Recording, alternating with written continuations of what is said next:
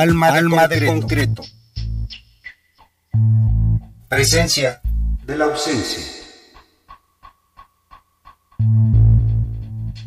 Francisco Palacios. Disco Francisco Palacios en vivo 2017.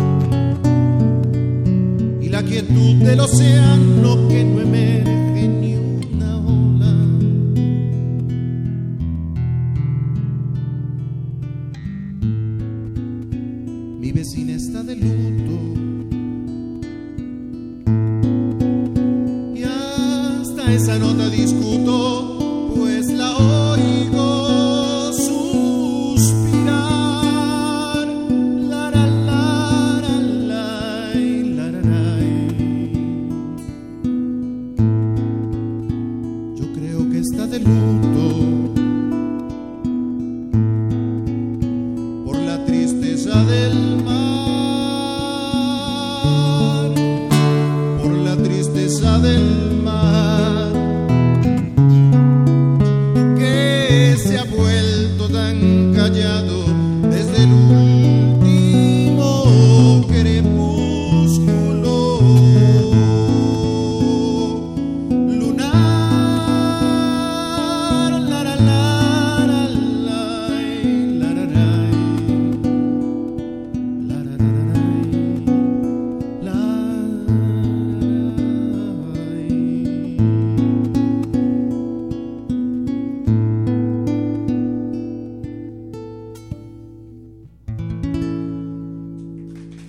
noches, les damos la más cordial bienvenida a estas frecuencias que siempre nos albergan para beneplácito de todos nosotros y de ustedes y de los artistas invitados que en esta ocasión nos encontramos con la visita de Francisco Palacios, que ya estuvo por acá en una entrevista, si no mal recuerdan ustedes, si nos siguen, en un disco que se llamó Tres tipos descuidados, más bien había que tenerles cuidado.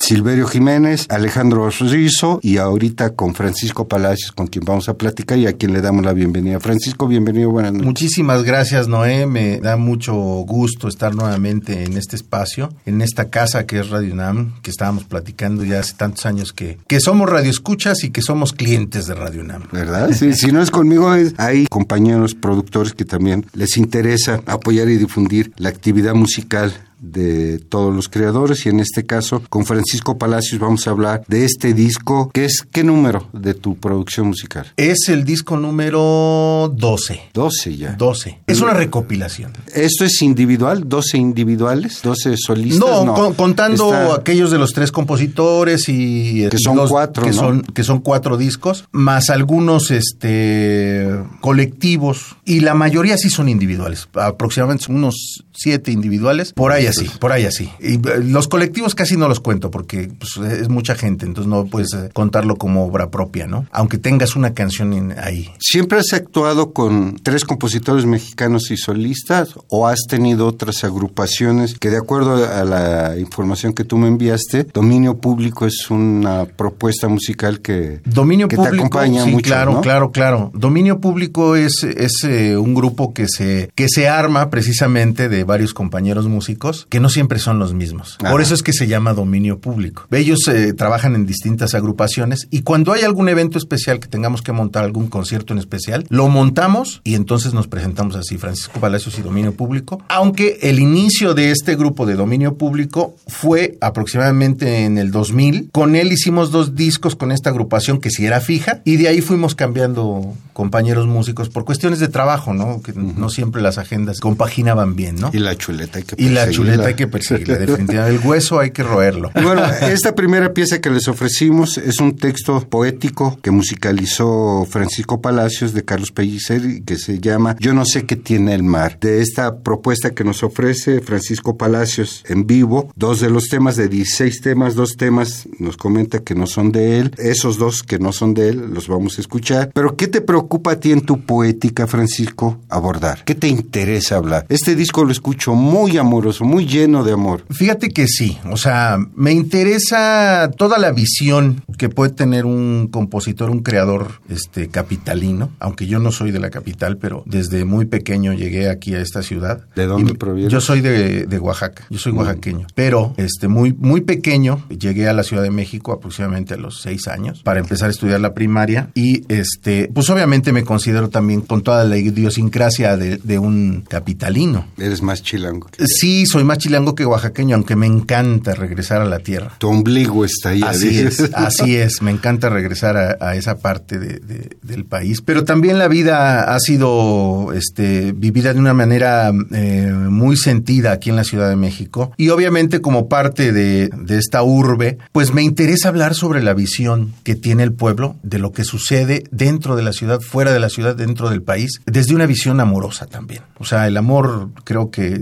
no solamente tiene que ser para un ser humano, ¿no? El amor para, para todo lo que sucede a tu alrededor, ¿no? El amor a tu profesión, el amor a- a- al arte, el amor, no sé, a lo que tú quieras, a lo que tú quieras amar. Siempre desde esa visión, pero hablando de, de- del sentido, del sentir que surge de la gente. Tu amor no es necesariamente carnal, Así es. el de pareja, sino el amor que se le puede tener a todo. Así es. Dentro de todo ese amor, ¿qué te ha dolido más? ¿Qué me ha dolido más? ¿El amor duele? No, yo creo que el amor no duele, duele la decepción que uno tiene de sí mismo a veces, ¿no? De plano. De sí, mismo, porque yo creo que el amor es una cuestión, es un sentimiento maravilloso que te, al contrario te da esperanza, te da luz, te da ganas de hacer cosas, ¿no? O cuando uno se decepciona de uno mismo, es cuando duele. Yo creo que el amor no, no te decepciona, ¿no? Te decepcionas a ti mismo. Ah, muy bien, eso me parece más crítico. ¿Te parece si escuchamos otros dos Claro que temas? sí, por favor. Vamos a oír Casi todo sigue igual y posteriormente escucharemos allá otros dos temas de la autoría de Francisco Palacios, aquí en Alma de Concreto en el 860 de amplitud modulada www.radio.unam.mx. Escuchemos a Francisco Palacios. El asfalto sigue igual, las viviendas de arrabal, las pobrezas, las consignas,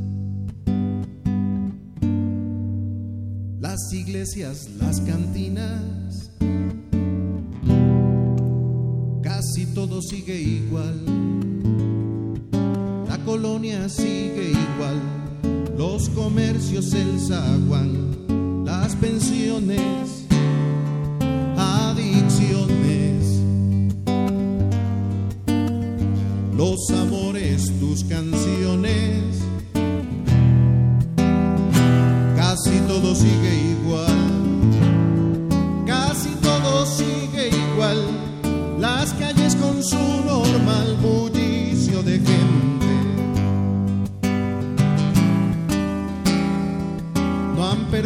aquella esencia, sus perros, sus carencias merolicos, inclemencias. Casi todo sigue igual, los mercados, el canal de agua negra insondable. Hay discursos de conciencia que revelan paciencia.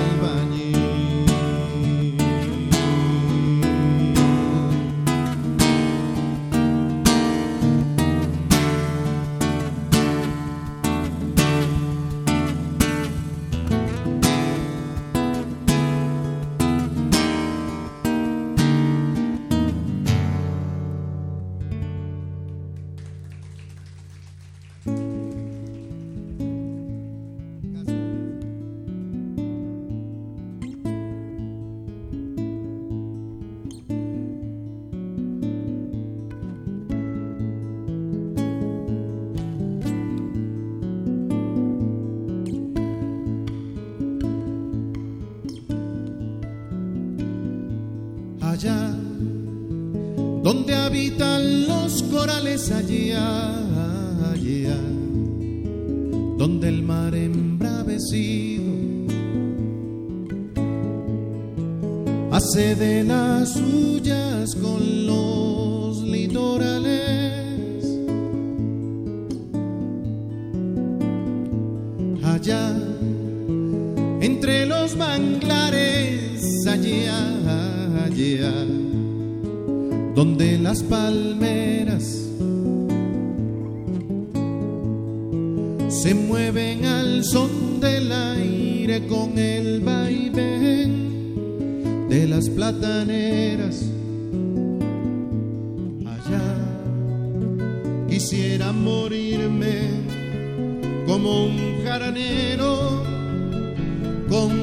y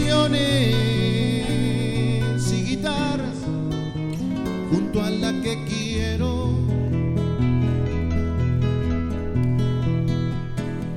Allá donde no hay derroche, allá, allá, donde toman mezcal con un café que es más negro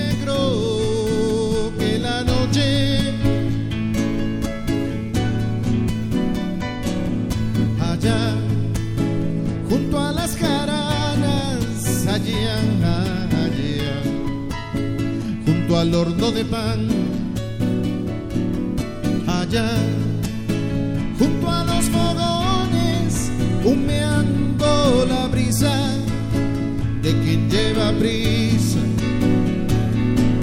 Allá quisiera morirme como un jaranero con canciones y guitarras junto a la que quiero.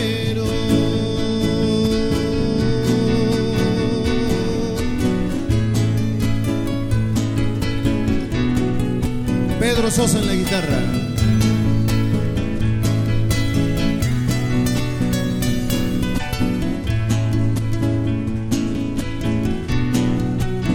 Manuel Gutiérrez en el piano.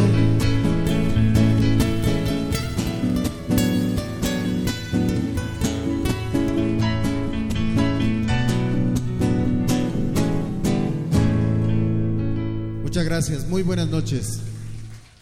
Allá casi todo sigue igual, son los dos títulos, piezas que escuchamos ahorita que nos está ofreciendo Francisco Palacios de su autoría y de esta compilación de cuántos años, 30 años de trabajo musical. Esta compilación es de 25 años más 25 o menos. años. Lo sacaste el 2017 porque fue hice hice una especie, digo, aprovechando esto que decía Andrés Manuel, benditas redes sociales, decía.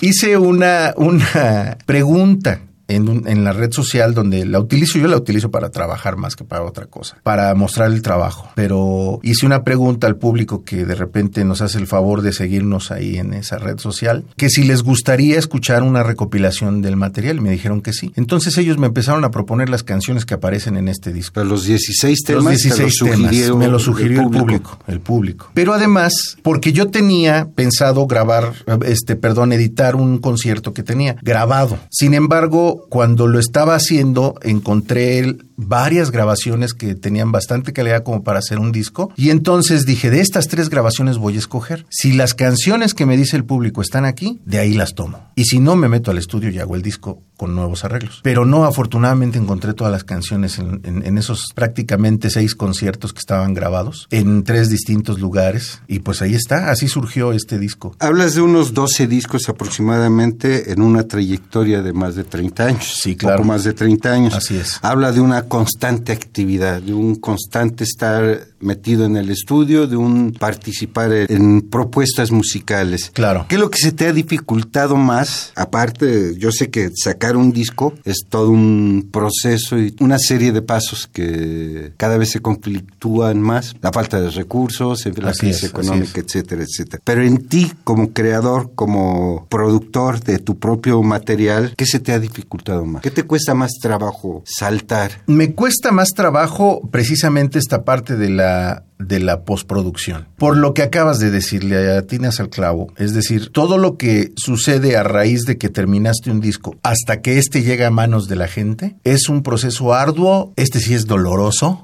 económicamente doloroso. Pares chayotes. Así es, pero este muy satisfactorio. Es decir, la parte creativa no me cuesta trabajo porque es una labor que yo he hecho constantemente desde hace 30 años prácticamente. Y esa parte no, no hay problema. Pudimos resolver la cuestión del estudio porque construimos un estudio propio para evitarnos esa, esa, ese penar. Pero aún así, ese estudio debe de sobrevivir de ciertos recursos, es decir, pagar los insumos para el estudio, todos los servicios que requiere, Mantenimiento. mantenimiento, Sí, todo, todo. etcétera, etcétera. Y después hacer el disco, mandarlo a hacer, es, es, eh, es la parte más complicada y más este, laboriosa. Porque la parte musical bueno, la, la, la, hacemos ya de una manera más fluida, ¿no? Poco a poco con el tiempo. Va ganando un oficio también, no nada más en crear las canciones, sino en hacer los arreglos y en meterte al estudio a grabar. Prácticamente, si hablamos de esos 12 discos que comentábamos, ah, más o menos van como dos por año. Digo, como uno por cada dos años, Sí. aproximadamente, ¿no? Pero no siempre ha sido así. A veces hay discos que se juntan y que salen al mismo tiempo, porque no hubo el recurso, porque no hubo la oportunidad. Y en un momento dado aprovechas alguna beca de alguna institución cultural y dices, pues en lugar de sacar uno, saco los dos de una vez, ¿no?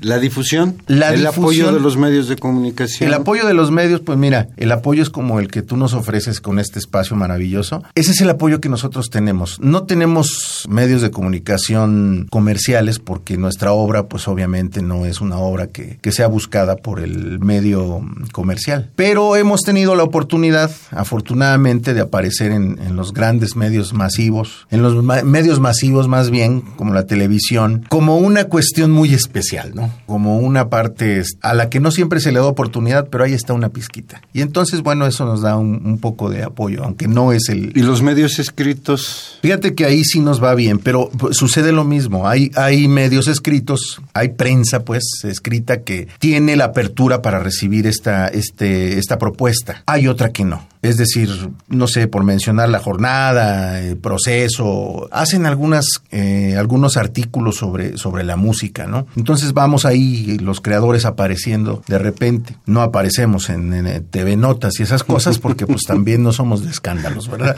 Nuestros escándalos son ahí, a grito pelado ahí en el zócalo, pero influencias tuyas, influencias en ti. muchísimas, muchísimas, influencias musicales muchísimas, desde la canción latinoamericana, la trova, el mismo jazz, el blues un poco, este, la música folclórica, la música de mi tierra, de Oaxaca, la música de, de Veracruz, que es una maravilla también. En general, pues la música mexicana y, y- y todos esos grandes géneros que, que, que, que han hecho historia, ¿no? Hablando del rock, del blues, de- del jazz, etcétera, ¿no? La música afroantillana, especialmente, yo creo que Rubén Blades tiene mucho que ver ahí porque, porque es una parte que, que, que, que me influenció demasiado a mí, ¿no? En lo poético, ¿quién te influye? En lo poético hay muchos, hay muchísimos, y de, de igual forma. Yo ¿Quién, creo te- que... quién es el que pone el dedo y así, t- este soy yo, digamos, con este me identifico, con este camino paralelamente? Carlos Pellicer es uno, Carlos Pellicer es uno, pero, pero híjole, latinoamericanos hay muchísimos, Benedetti, Cortázar. Latinoamericanos eh, de los llamados contemporáneos, aunque ya son, somos del siglo pasado, eso- esos son los que, lo- los que yo creo que son importantes para mí.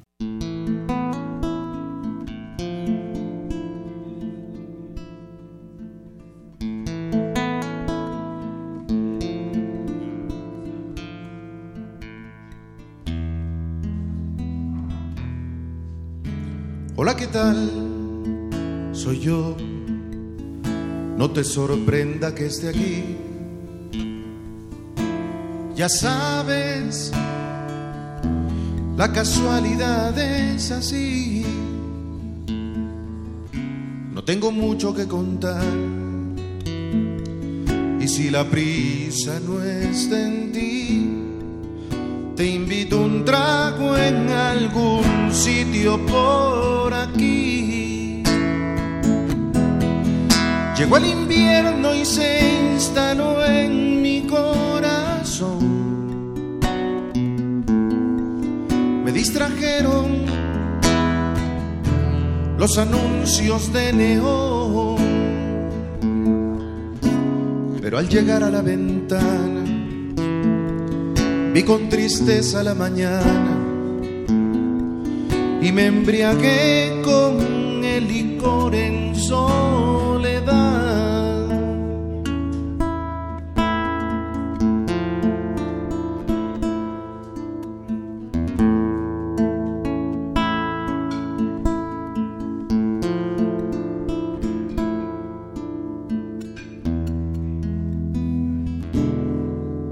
No pido nada porvenir. Sé que hace mucho llegó el fin. Sé que te espera y que la vida es así. No llegues tarde a dormir, pues ya no sé ni qué decir cuando los niños preguntan por ti. Se instaló en mi corazón. Me cubre el polvo de aquel tiempo que pasó. Y cuando estoy en la ventana, veo con tristeza la mañana en el silencio que me da la soledad. Cuando estoy en la ventana, veo con tristeza la mañana en el silencio que me da la soledad.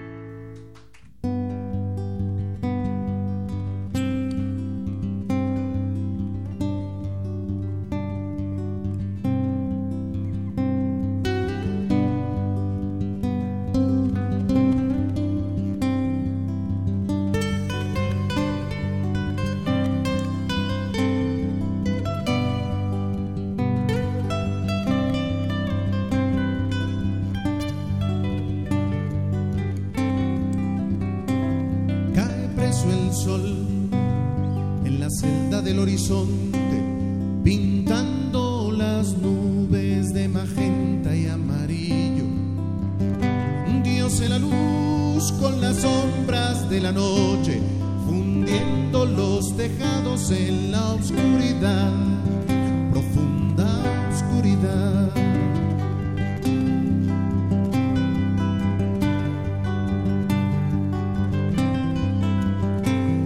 urgen de amor las imágenes nocturnas las cloacas despilfarran frases nauseabundas. Repárate el dolor a montones las limosnas que recogen vagabundos e indigentes y faltos de pudor.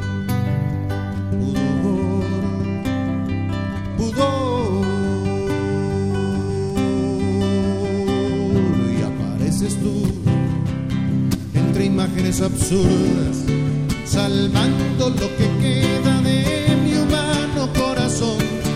Apareces tú y tal parece que la noche se devuelve a donde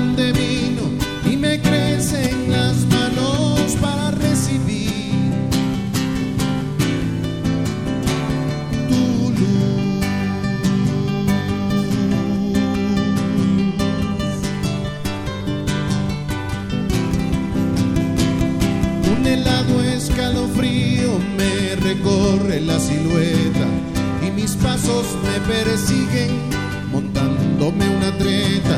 En la infancia que perdí dejé toda la inocencia y no supe aquilatar buenas costumbres de ciudadano común, común, común. atrapado en la penumbra de esta noche sin abrigo. Confundo cualquier esquina con mi hogar, con mi destino. Los errores cometidos me atormentan sin piedad y enloquece mi memoria por falta de claridad, de claridad.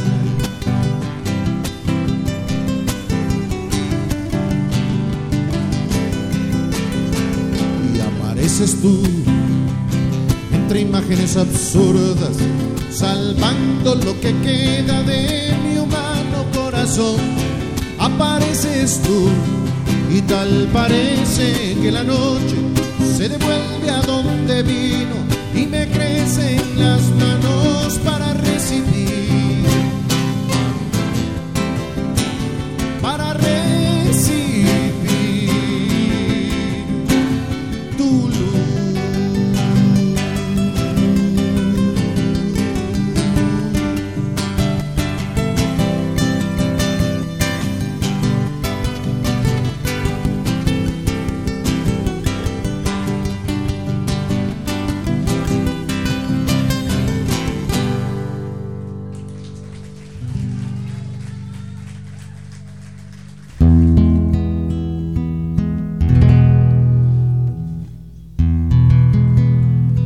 por grabarla, precisamente para incluirla en este nuevo disco.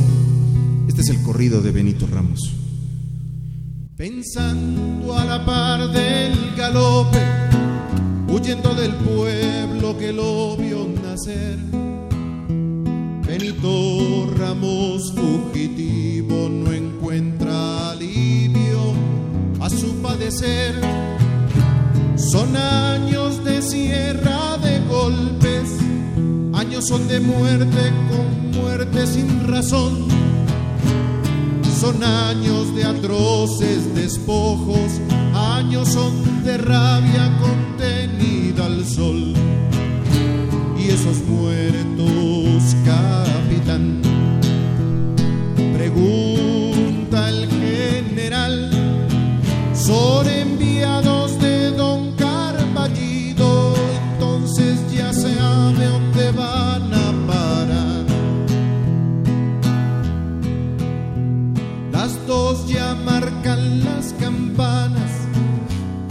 capital Benito lo encontró.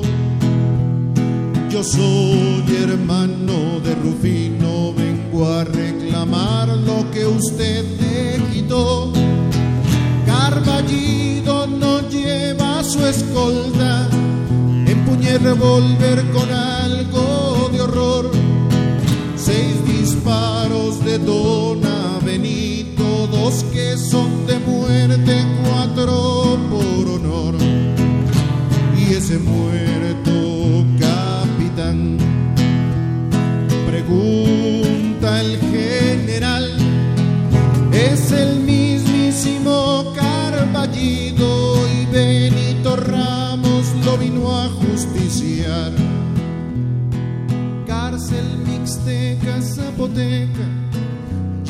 un nombre que recordar.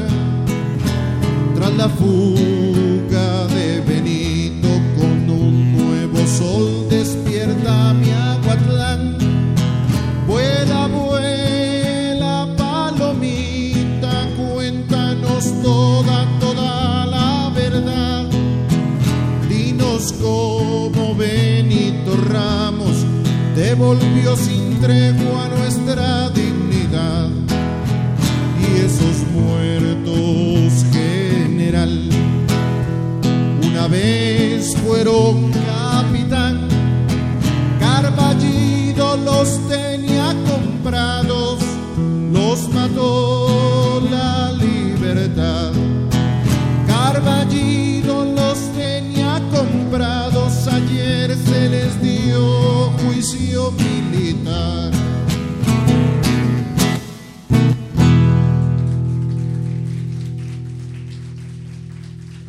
Acabamos de escuchar tres temas musicales de Francisco Palacios de esta propuesta musical. Francisco Palacios en vivo, editado en 2017. Este último que escuchamos es un corrido de Benito Ramos, a quien ahorita le vamos a pedir que nos explique esa particular historia. Anteriormente Toulouse y abrió este bloque en la ventana tres temas musicales de la autoría de Francisco Palacios y les recordamos que estamos platicando justamente con él por la aparición de este disco que hace más o menos un año se editó y salió a la luz, pero hasta hoy lo estamos presentando aquí gracias a, a ese encuentro con el trío de compositores mexicanos. Francisco, este corrido, dentro de toda tu letrística musical, es como que el que salta. Ajá. Salta como propuesta musical, como letrística y musical. Fíjate que el corrido, bueno, el corrido como género nacional es, es, es muy importante. Tan, tan es así que, bueno, nosotros lo, lo, lo tratamos de seguir recreando con historias actuales. Específicamente este corrido de Benito Ramos, comentábamos fuera del aire, es una historia que a mí me impactó y precisamente por, por el contexto en el que se dio, yo quise hacerlo corrido, porque es- estoy contando una historia real. Y a lo que me refiero es, el corrido ya no es tan usado eh, para contar esta historia. Por eso hablaba de que salta dentro de esta propuesta. Claro, claro, pero, pero sigue siendo importante.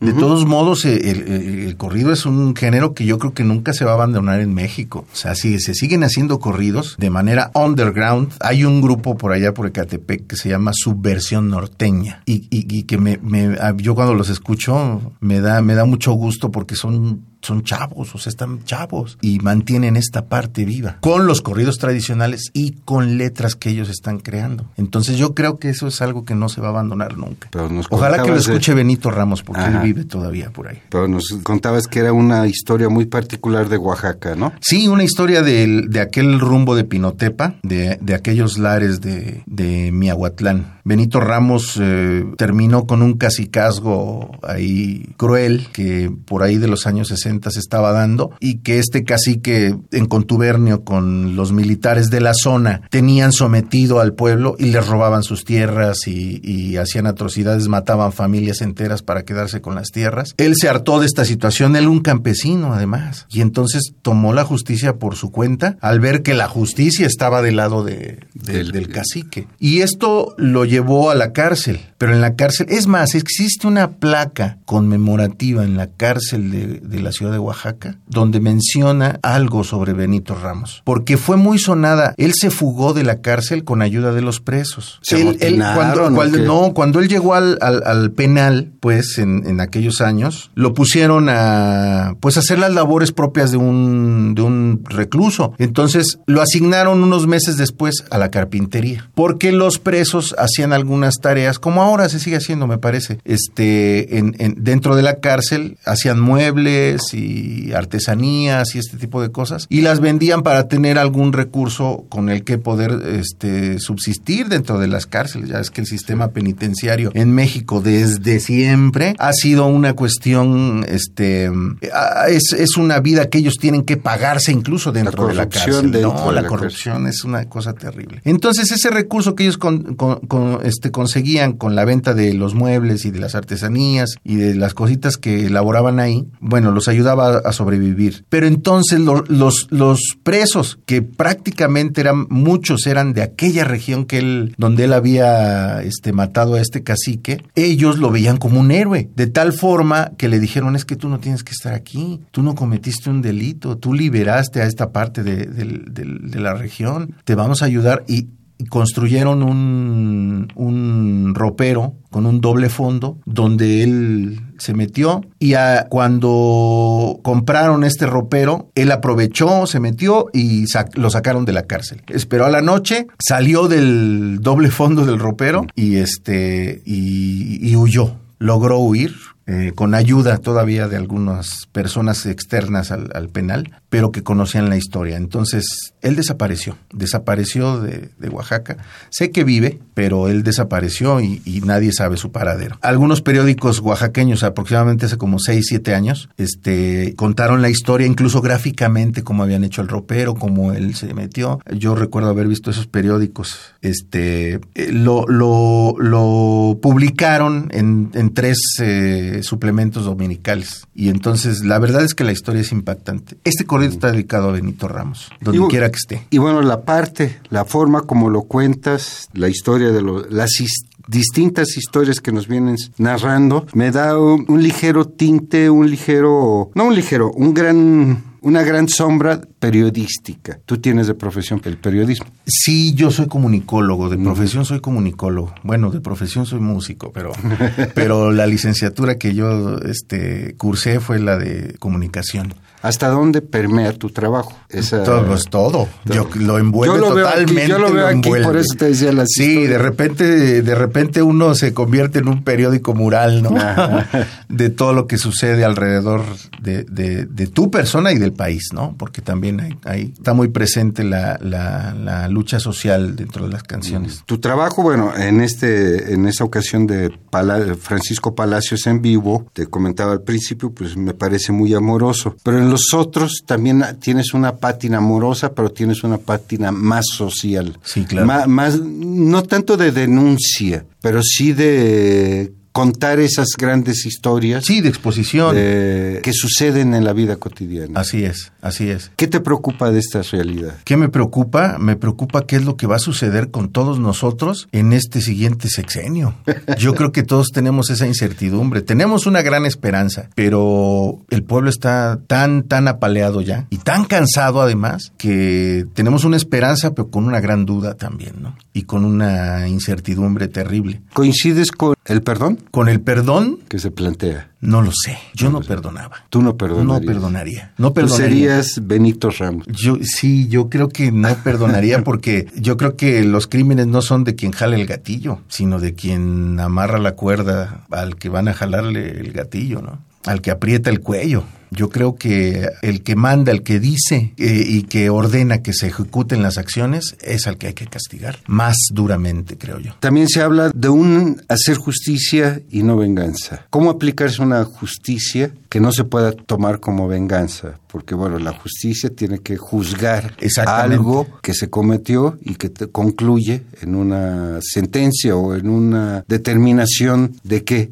y que eso se puede tomar como venganza. Bueno, en, en términos, eh, en, en términos reales, la justicia, la justicia es precisamente esto que acabas de mencionar, ese juzgar y sentenciar a un castigo, ¿no? Eso sería el modelo práctico. El problema es que en este país la justicia tiene una, un gran agujero ahí que no se ha podido rellenar por la legislación, ¿no? Entonces, yo creo que, que, que justicia sería aquí en este país, en verdad, darles un castigo ejemplar a esa gente que ha cometido esos grandes crímenes masivos, los crímenes eh, hacia el pueblo, hacia el, hacia el sector más desprotegido, ¿no? Que incluso ha sido el indígena. Yo creo que a esa parte, a esa parte yo, yo no tendría, este, digo, no los mandaba a matar, pero, pero, pero sí tendría que haber un castigo ejemplar, ¿no? Que no tuviera ningún, este, ninguna oportunidad ante la legislación de poder, de poder salir en todo caso de prisión, ¿sí? O sea, acá los criminales salen porque pueden pagar una fianza, porque tienen dinero y pueden hacerlo, ¿no? Aquí yo creo que lo que no tendría que valer es ese poder económico para poder evadir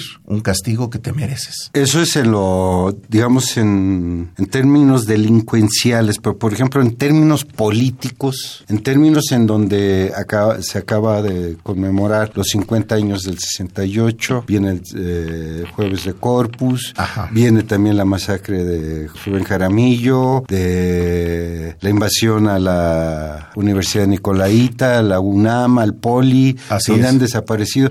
¿Qué pasa con esos? Esos también merecerían, aunque ya habría que, a muchos habría que sacarlos de la tumba. Pues sí, esos yo creo que ya tienen un castigo, no sé dónde estén, pero los que aún viven, y que son muy pocos, yo creo que, que, que esos crímenes no son crímenes que tengan, eh, que están vigentes, es decir, que no, no tienen caducidad. Tú cometiste un crimen terrible contra la sociedad y yo creo que a esos se tendría que volver o detener por primera vez y juzgarlos como, como debe de ser, como se hizo con los crímenes de, con los juicios de Nuremberg, que fueron años después. Yo creo que se tendría que hacer algo así. ¿Dónde quedaría tu parte amorosa ahí? Mi parte amorosa quedaría en los jueces, yo creo.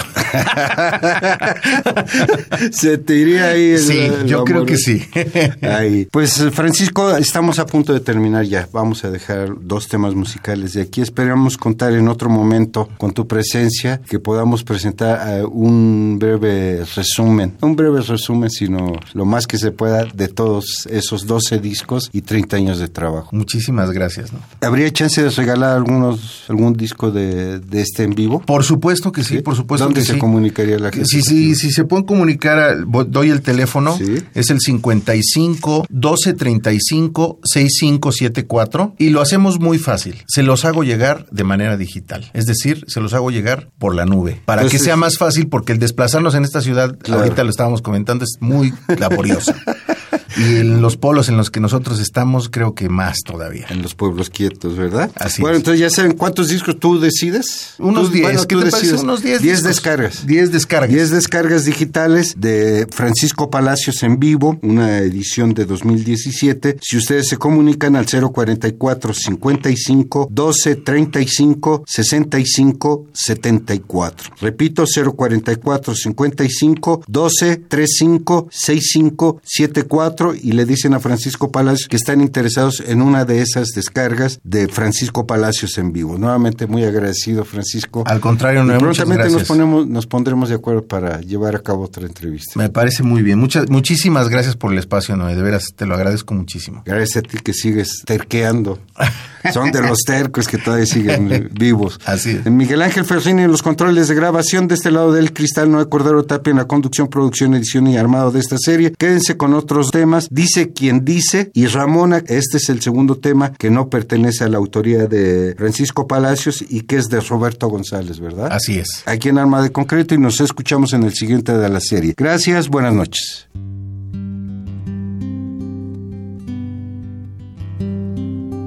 una canción de 1992, escrita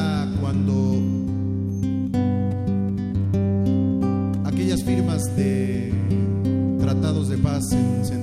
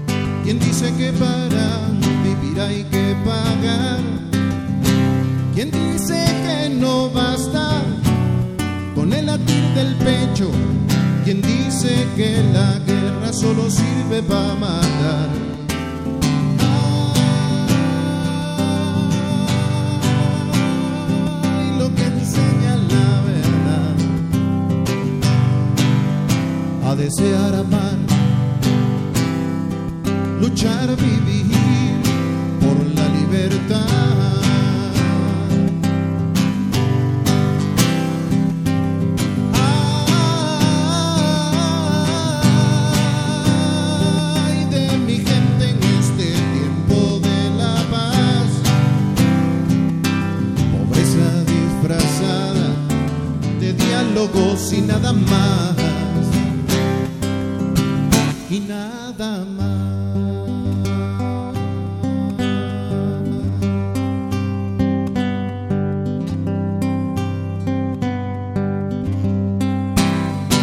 ¿Quién dice que las letras no transforman nada? ¿Quién dice que las manos solo son para trabajar? ¿Quién dice que los dice que la indigencia es normal en la humanidad? ¿Quién dice que el sometimiento es el destino? ¿Quién dice que el billete verde manda más? ¿Quién dice sin sentido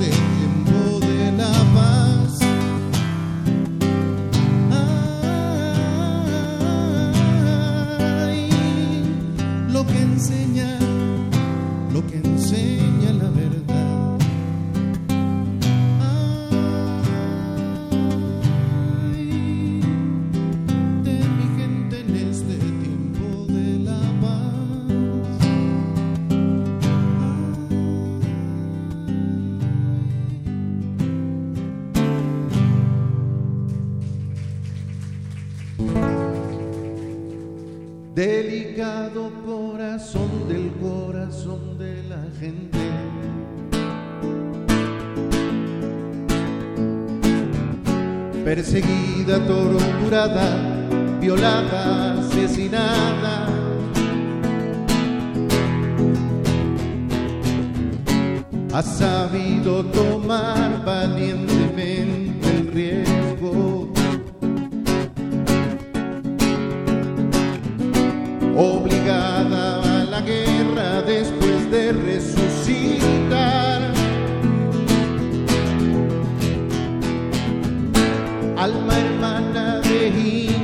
maya universal.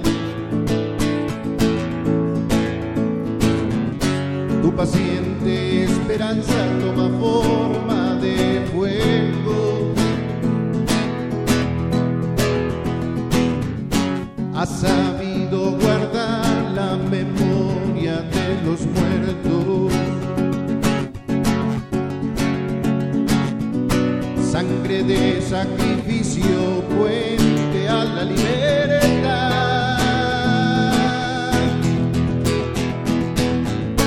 Niña mesoamericana, ojos de la dignidad, fuerte como pocas, madre de los hijos del futuro y de los hombres que dicen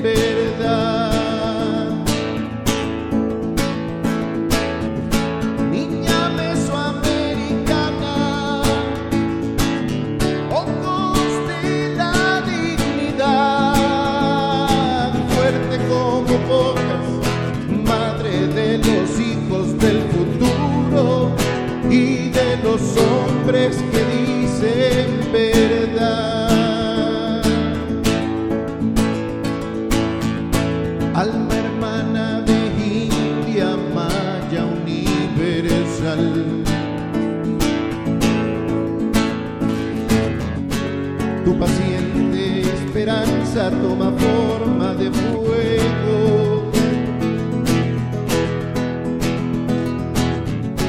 Ha sabido guardar la memoria